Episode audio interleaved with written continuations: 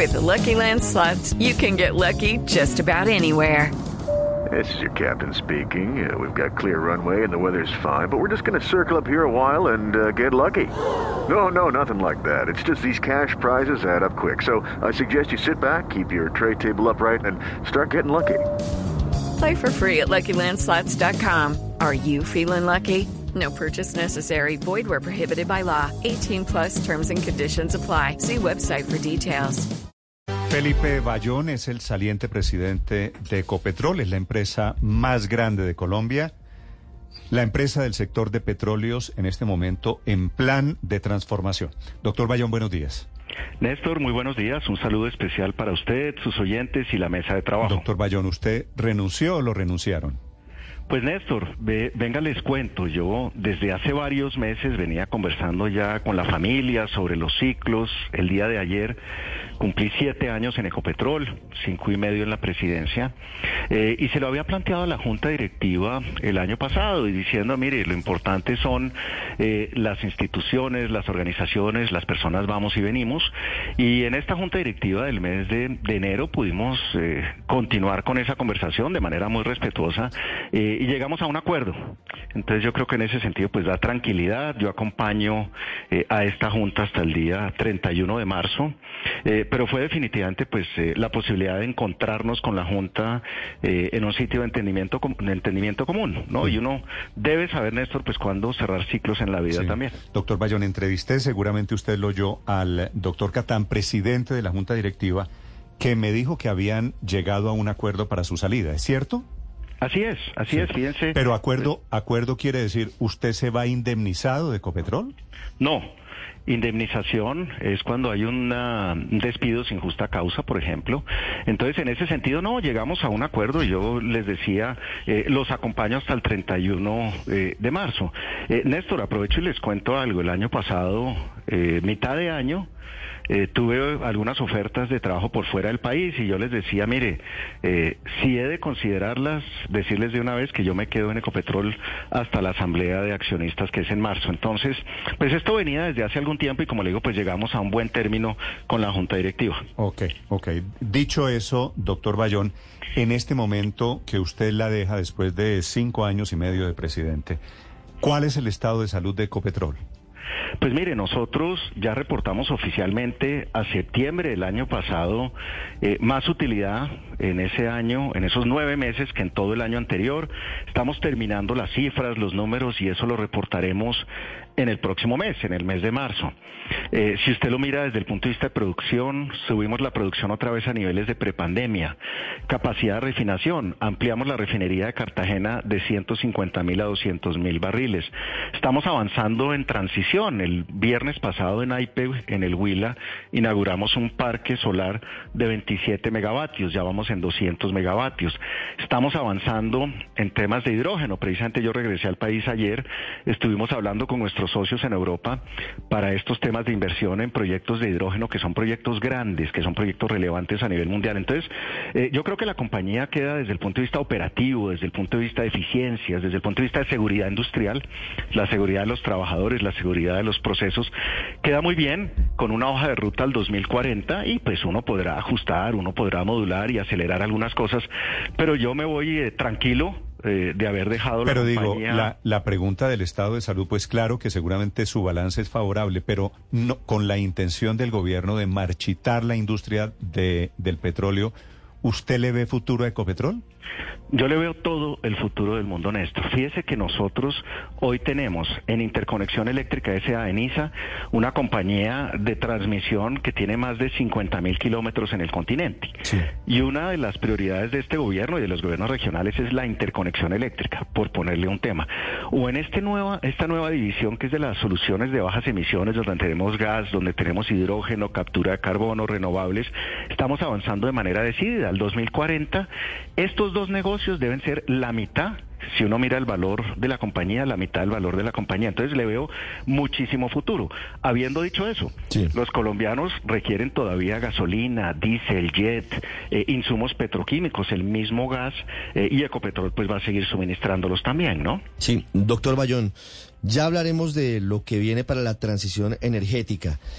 Pero en ese diagnóstico que usted hace y que muestra que Ecopetrol goza de buena salud, también hay críticas sobre algunas actuaciones que se hicieron durante su gestión. Yo quisiera que nos hablara sobre lo que se hizo, por ejemplo, con los negocios de explotación de fracking en Texas. Hay algunas voces que dicen que solamente hasta por allá, más de 40 años, se estaría recuperando la inversión que se hizo. ¿Ese es un descalabro o un lunar de su gestión? Pues Ricardo, le digo, la operación en Texas de no convencionales empezó a operar en noviembre del 2019. Hoy en día pues llevamos, vamos para tres años, eh, tres años larguitos ya. Es la operación más rentable que tiene la compañía. Las inversiones se pagan de manera muy rápida, pues no puedo divulgar resultados todavía porque estamos cerrando el año, pero le digo, es la operación más rentable, inclusive es la operación que tiene la menor huella de carbono, entre 7 y 8 kilogramos de CO2 por barril producido, que tiene recirculación o reutilización en economía circular del agua. Es una, eh, una operación que está produciendo más de 85 mil barriles, o sea, para nada escalable. ¿Qué sucedió? Pues que tuvimos algo que se llamó el COVID o la pandemia en la mitad, donde no solo esa operación, sino operaciones a nivel general. En Colombia tuvimos que bajar las cargas de las refinerías de manera dramática porque pues, estábamos todos guardados, no se consumía tanta gasolina, tanto diésel, tanto jet. Entonces, para nada, para nada un descalabro. Yo le digo a muchas de las personas que me invitaban o me citaban a los debates en el Congreso. Con mucho gusto voy hoy a, mostrarles cómo está ese negocio, que ha sido un negocio muy bueno, nos ha permitido aprender muchas cosas. Entonces, eh, para nada, para nada un descalabro y pues tendremos oportunidad próximamente de mostrar las cifras y compartir las cifras. Pero hay utilidades, mejor dicho, para Ecopetrol en el negocio del fracking hoy. It's time for today's Lucky Land horoscope with Victoria Cash. Life's gotten mundane, so shake up the daily routine and be adventurous with a trip to Lucky Land. You know what they say. Your chance to win starts with a spin. So go to LuckyLandSlots.com to play over 100 social casino-style games for free for your chance to redeem some serious prizes. Get lucky today at LuckyLandSlots.com. Available to players in the U.S., excluding Washington and Michigan. No purchase necessary. VGW Group. Void or prohibited by law. 18 plus. Terms and conditions apply. Mire, hay reservas, producción, EBITDA, utilidades. ¿Tiene el margen EBITDA más alto? En todo el y no es y el fracking en general en el mundo no es un sistema llamado a desaparecer. Pues hoy en día más de la mitad de la producción de Estados Unidos, petróleo y gas, viene del fracking. Entonces, eso va a tomar un tiempo. Los hidrocarburos se van a requerir todavía. ¿Qué tenemos que hacer? Acelerar la transición, meter renovables, hacer captura de, CO2, eh, meter hidrógeno.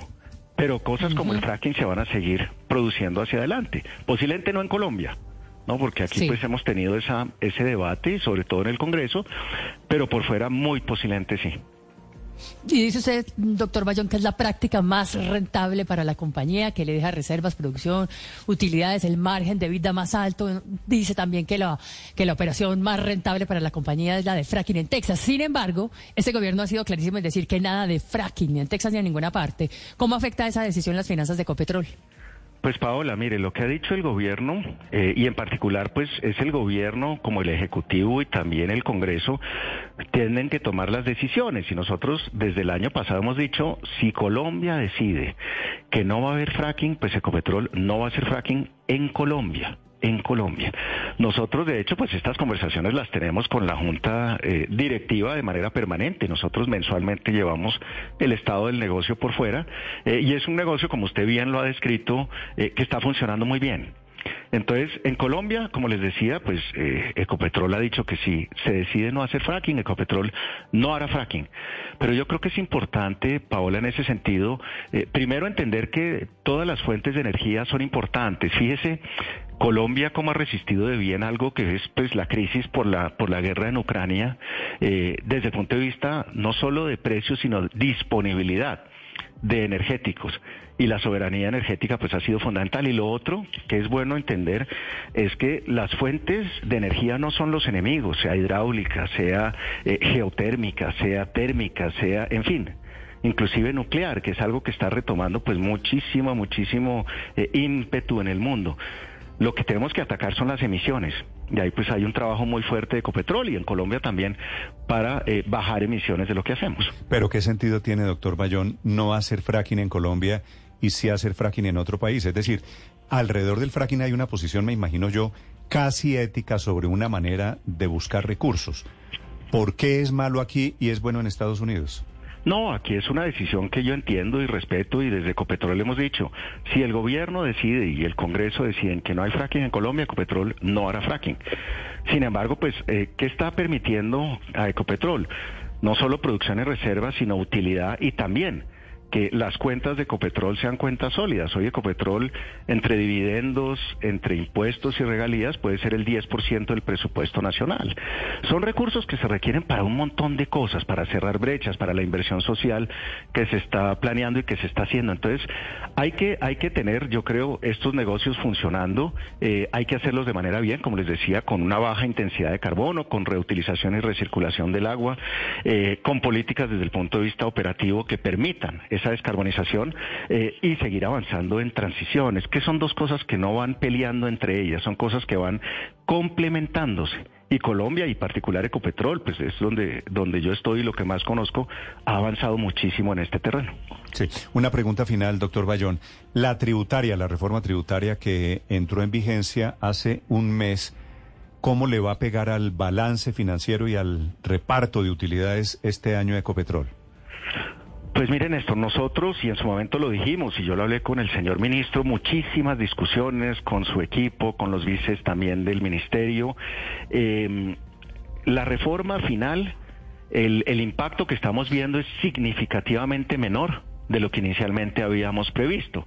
Ahorita que reportemos resultados el próximo año, el próximo mes, perdón, discúlpeme, tendremos oportunidad de contar cómo estamos viendo. Nosotros la tasa efectiva de tributación va a subir. Estamos terminando de hacer los cálculos, pero el próximo mes pues ya podremos eh, mostrarlo. Eh, nosotros también estamos convencidos, si estamos haciendo eh, más utilidades, si nosotros estamos atravesando épocas buenas, pues claramente no hay ningún problema en pagar más impuestos y que esos impuestos ayuden a cerrar muchas de las brechas que tiene el país. Doctor Bayón, muchas gracias y mucha suerte. A usted, Néstor, muchísimas gracias. Eh, muchas gracias por la invitación el día de hoy y que tengan un muy buen día. Usted se queda hasta el 31 de marzo, así que tendremos la oportunidad de volver a hablar, ¿no? Eso espero, Néstor. Ojalá me invite allá a la mesa y me inviten a un café. Con muchísimo gusto. Sí, señor, paso con y- mucho y, gusto, los siempre. saludamos allá. With the Lucky Land slots, you can get lucky just about anywhere. This is your captain speaking. Uh, we've got clear runway and the weather's fine, but we're just going to circle up here a while and uh, get lucky. No, no, nothing like that. It's just these cash prizes add up quick. So I suggest you sit back, keep your tray table upright, and start getting lucky. Play for free at LuckyLandSlots.com. Are you feeling lucky? No purchase necessary. Void where prohibited by law. 18 plus terms and conditions apply. See website for details.